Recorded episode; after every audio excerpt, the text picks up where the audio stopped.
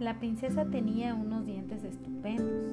Todas las mañanas los contaba y después se los cepillaba. La princesa tenía 20 dientes. Algunos de sus amigos tenían menos de 20, pero claro, ellos no eran príncipes.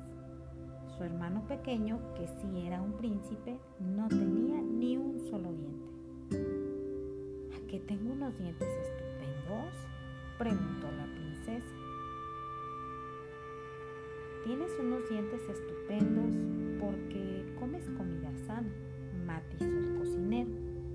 Vaya, se le mueve un diente. No es posible. Se me mueve un diente. Cada día que pasaba, el diente se movía un poco más.